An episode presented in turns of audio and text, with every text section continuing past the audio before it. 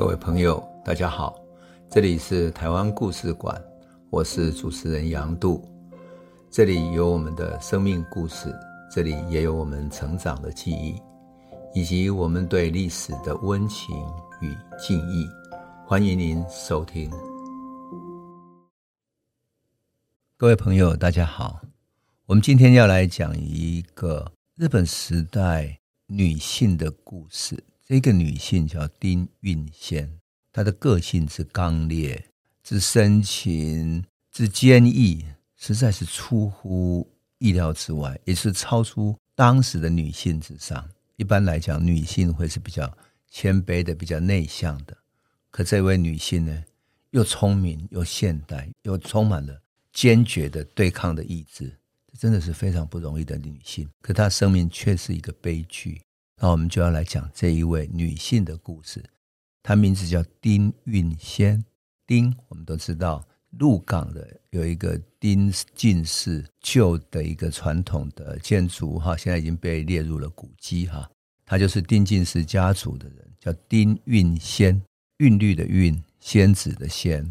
那么，我们故事要从彰化的医生，就是著名的作家赖和开始讲起。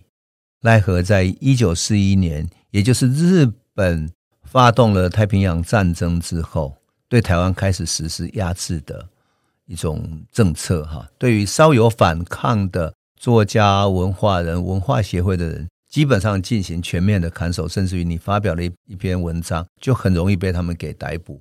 而当时拘禁起来并不需要民意，他只要在二十九天之内能够找到任何证据，就可以把你送给法院了。而二十九天之内，他并不需要任何名义，这我们讲过了哈。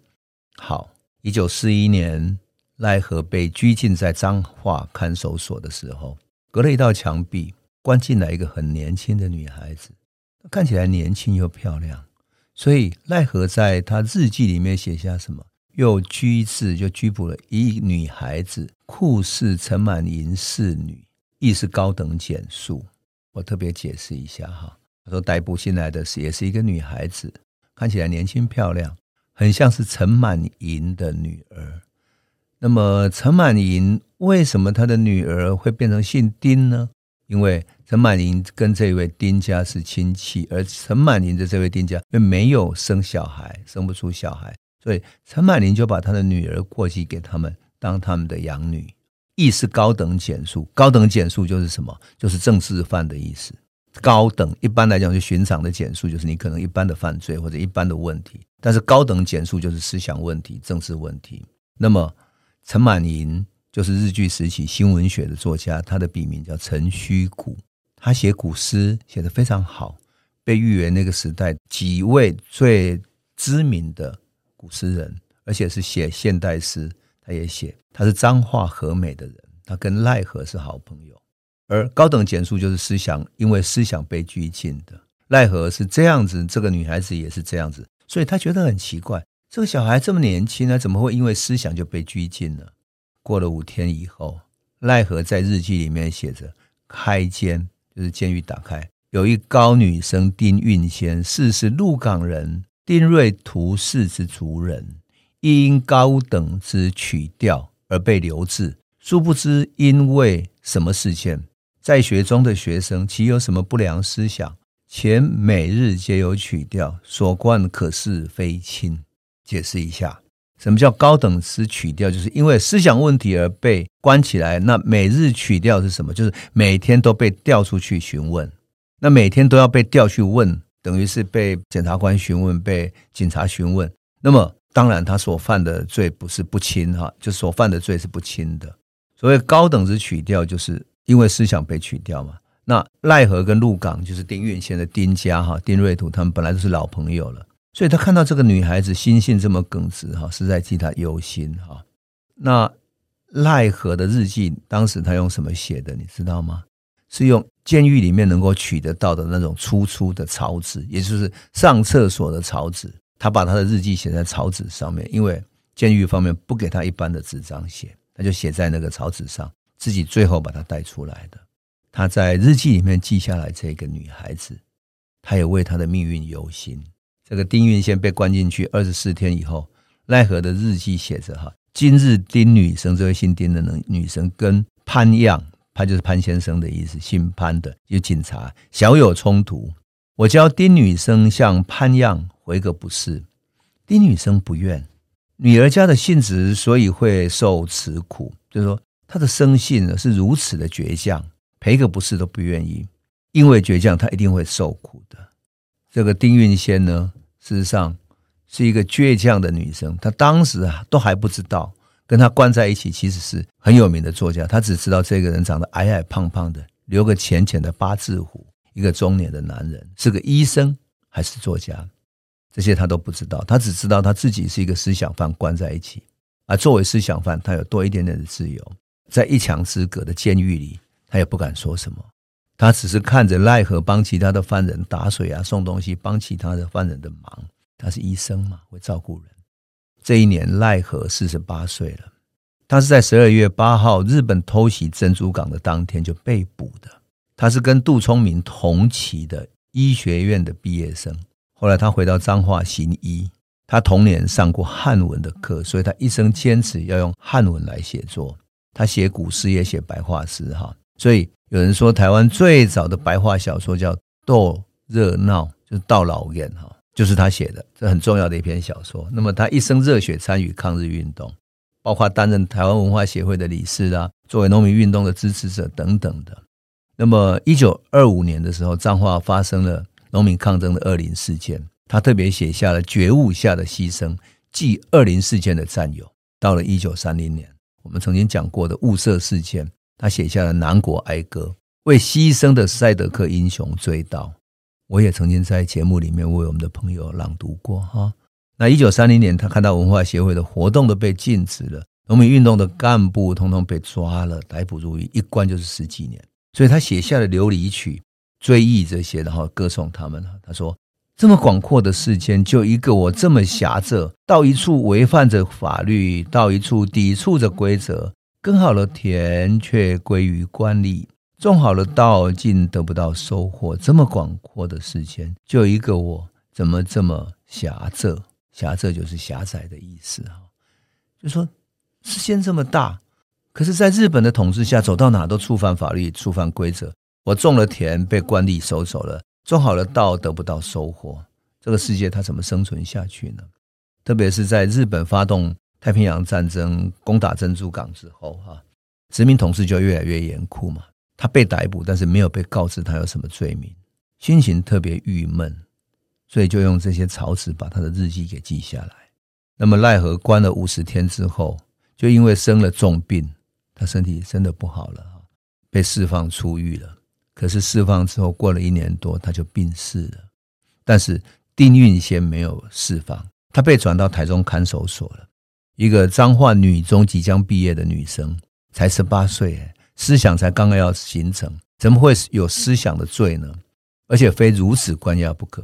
事实上，丁运仙是作家陈虚谷的女儿哈，她的母亲叫丁琴英，啊，是丁家的，连生了五个女儿，而娘家的哥哥叫丁瑞图。他没有子女，所以丁运现在出生二十九天之后，就送给了丁瑞图当义女。丁家非常疼爱她，哈，当成自己的女儿一样的疼爱。那小的时候，他的膝盖那边患了关节炎，但没有办法走路。每天哦，因为他们是一个望族哈，一个地主家庭，所以每天由丁家的悲女，就是女仆哈，背着他到鹿港的洛金公学校去上课。那丁运仙生病，没有办法运动。所以他喜欢上阅读，那他的养父丁瑞图书房里面的书哈，很多日文书哈，从俄文俄国翻译过来，杜斯妥也夫斯基的《罪与罚》就很著名的一部小说，还有英国、美国、俄国的小说，到马克思列宁的著作都有。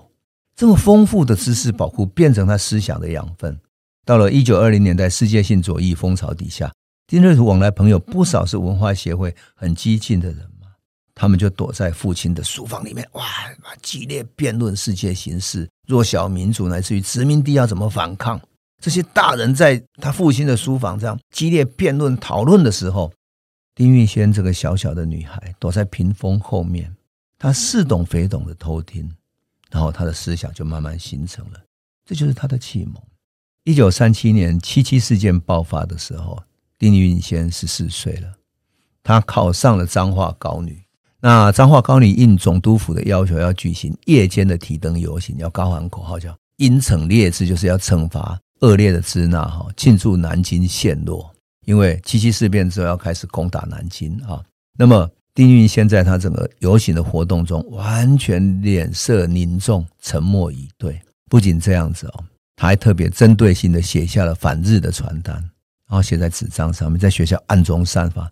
传单上写着什么？要为祖国流尽最后一滴血。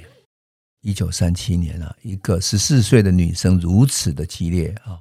好，学校发现以后大感震惊，立刻进行全校大搜索，因为一开始不知道谁在散发的。最后在丁运先的室友廖树英那里搜出了传单。那廖树英是谁呢？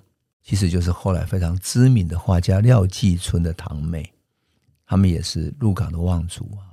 那么丁运先还暗中进行沉默的反抗。学校的社监后来发现啊，每个礼拜天学生返校的时候，哎，怎么所有的电灯都是开着的，而所有的水龙头的开关也全面开了，然后水不断流，不断流，流到什么呢？流到水塔里面的纯水都流光了。社监比较阴险啊，他也不打草惊蛇，就悄悄监视看看到底谁在干这个事情。到了周末的时候，他发现学校要放假了嘛。周末，他发现丁运先是最后一个走的。丁运先把所有的电灯打开，把水龙头全部开。舍监当场抓到他，生气大骂说：“你为什么会这种非国民的行为呢？”丁云先很冷静的回答说：“因为我要消耗你们日本帝国的国力，就是消耗你的水，消耗你的电力。”这个烈性的女孩子终于没有能够读完高女。一九四一年。日本偷袭珍珠港以后，太平洋战争开打。丁运先在毕业前的两个月啊，不管他的学业要即将结束了，就因为反日思想问题，将他检肃关在彰化看守所。这就是他遇见赖和的原因。赖和出狱以后，他被转到台中看守所，可是他没有被判刑，他只是不断被思想考核，每个月一次啊。那检察官就来问他说：“你的思想，你怎么看这个问题？怎么看那个问题？等等。”比如说，他就问过这样的一个问题：说，如果今天把你放出去，你走在回家的路上，有一部满载日本军的运兵车从你的前方慢慢驶过来，地上刚好有一颗手榴弹，你会不会有一股冲动想要捡起手榴弹往运兵车的方向丢过去？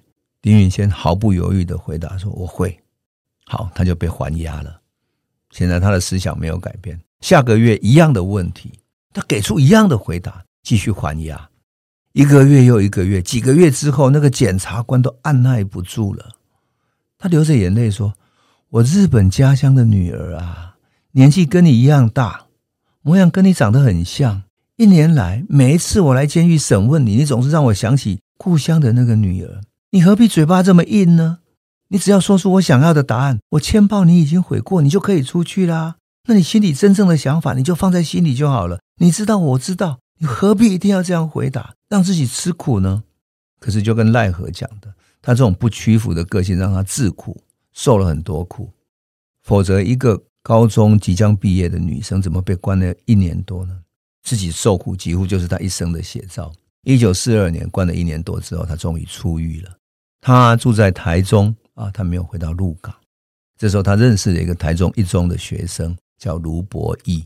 两个人思想接近，而且性情相投，很快就恋爱了。后来卢伯义考上台大经济系以后，他们在一九四四年结婚了，生下来三个女儿。一九四七年二二八事件爆发的时候，卢伯义要去参加谢雪红所领导的二七部队，就是武装抗争哈，参加二二八事件。临去的时候，他看着年幼的妻子和三个小女儿，有点依依不舍。可丁运先鼓励他哦，他反而鼓励他。他说：“不要犹豫，我们平时所谈的理想，难道就这样被黑暗的现实打败了吗？去吧，为理想去奋斗。”卢伯义离开家以后，跟着到埔里去打游击。然后我们都知道，二七部队跟谢雪红后来都解散了嘛。然后他被通缉了，不敢回家，所以丁运先就带着三个幼小的女儿过日子。那女儿每每问起父亲的下落，他都会淡淡回答说：“爸爸失踪了。”可是脸上都没有喜怒哀乐的表情。只有他的爸爸陈虚谷，他的父亲陈虚谷，一想起卢伯义就不断掉眼泪，说他真是一个人才啊，一个聪明的大人才啊。因为他们认为他很可能在二七部队的作战过程中被打死了，或者失踪在哪里了。一直到很久之后，一九八七年，也就距离二二八事件的四十年之后，赖和、陈虚谷、丁瑞图等等老一辈的人都过世了。一九八七年，台湾宣布即将解严的那一年，丁运先已经六十五岁了。丁家的人在清明节都会回到鹿港去扫墓。以往啊，大家扫完墓就走了嘛。这一年去回去老宅里面聚会，结果他们打开红墙的那个老宅的红墙的大门，看到一封泛黄的信躺在地上。他捡起来一看，地址居然是日据时期的地址番号。还好老邮差还记得要送到这里来。那个来自南韩的一个小渔村的地址，写信人居然是卢伯义。他在二二八以后流亡到香港，到日本。他曾经偷偷回来台湾一次，但是因为被通缉，所以很快就亡命到日本去了。一九五零年韩战的时候，他去韩国当通译，不料他被北韩俘虏了。最后战争结束以后，南北韩签下三十八度线的和解之后，他就被送回了南韩，当做南韩的俘虏送回来。可是留在南韩，他变成一个没有身份的黑户，在冷战时代。他想要回台湾，他也没有证件，何况那个时候台湾还在戒严，他根本回不来。所以他后来在南韩跟一个女孩子结婚，才有了户籍，生了两个男孩，两个女儿。四十年之后，他的孩子都上大学了，年纪也大了，他想念三个女儿，就更想要跟丁运先团聚了。四十年的岁月里面，丁运先日记里面写满了对丈夫的思念。思念的诗里面有“今夕仰天思念君，天边星光如昔日。君在何处看此景？秋虫断续唱悲歌。”她不只是写了一首想念丈夫的诗，而且写了无数首。他还画水彩跟花卉来纪念他的父亲，因为他父亲最喜欢花园，也画带刺的玫瑰，好像她的性格。可是四十年前的丈夫，那么想念的人。写信来给他，要他去南韩重聚的时候，他给出了这样的答案。他说什么？他说：“一耽误了我的青春，耽误了我的爱情，我可以原谅一，我原谅他。但是作为一个革命者，贪生怕死，我看不起他。”他给出了这样的答案。那么深的爱，那么长的思念，那么坚毅的等待，可是要回来的是一个另有家庭的别人的丈夫，好像是一个背叛者。所以他到底是不愿意相见，还是因为他是一个革命的失败者、逃亡者、背叛者呢？所以他宁愿锁在自己的记忆里面，不愿意把青春、跟爱情、跟革命重新开启。他要把它封存起来，把对于以前那个革命青年的卢伯义，她的丈夫封存起来呢？她为什么不能体谅卢伯义在冷战时期流离失所的无奈？为什么她无法原谅呢？最后你知道吗？她拒绝了卢伯义的请求。让她女儿静虑，就是她的女儿的名字，去南韩看父亲。她为卢伯义做了他最爱吃的台式炒米粉，让女儿带去给他四十年没有见面的丈夫吃，算是表达心意。可是女儿一见面就跟他的父亲说：“爸爸，你太不负责了。”这句话好像帮他母亲出了一口气一样，直接对着爸爸说。卢伯义静静的接受了。那么。静虑捎来妈妈的口信说：“你耽误他的青春，耽误他的爱情，他可以原谅。但是做一个革命者，贪生怕死，他看不起你。”卢伯义脸色惨白，沉默良久，说不出一句话，最后才慢慢说出他二二八之后流亡漂泊在世界各地，在南韩、北韩的战争里无奈求活的故事。从此以后，卢伯义忧郁的度日，几个月以后就过世了。那么。尽力去南韩处理爸爸的遗体，爸爸交代把骨灰撒到大海，可是他的母亲丁运先却说这不是为人子女的行为。这个时候，尽力才感觉到他母亲对他父亲还有爱，舍不得让他魂魄漂泊大海，他要把他的骨灰带回家乡。二零零七年，八十五岁的丁运先在彰化高中举办他生平的第一次水彩画展，他的故事才由该校的一个老师叫吕新忠做了记录。然后他这个决绝、刚毅、烈性的一生，才终于被世界所知道。当然，丁运先只是台湾抗日女性之中最重要的一个，它代表了台湾女性的反抗。简娥、张玉兰、叶桃等等，都是一时豪杰。这些台湾女性美丽、勇敢、浪漫、反抗、激情、刚烈，一往无回。这就是她们一生的写照哈。她们受过新式的教育，参与社会运动，反抗殖民统治，这是多么勇敢的女性的典范呢！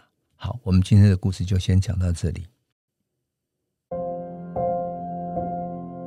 这里是台湾故事馆 Podcast，我们每周一、周五会固定更新新的台湾故事，请随时关注台湾故事馆粉丝页，按赞并分享。最后，我们工商放送一下：若你对本节目有兴趣，可以购买纸本的《有温度的台湾史》，更方便您阅读。本节目由中华文化永续发展基金会制作。连震东文教基金会赞助。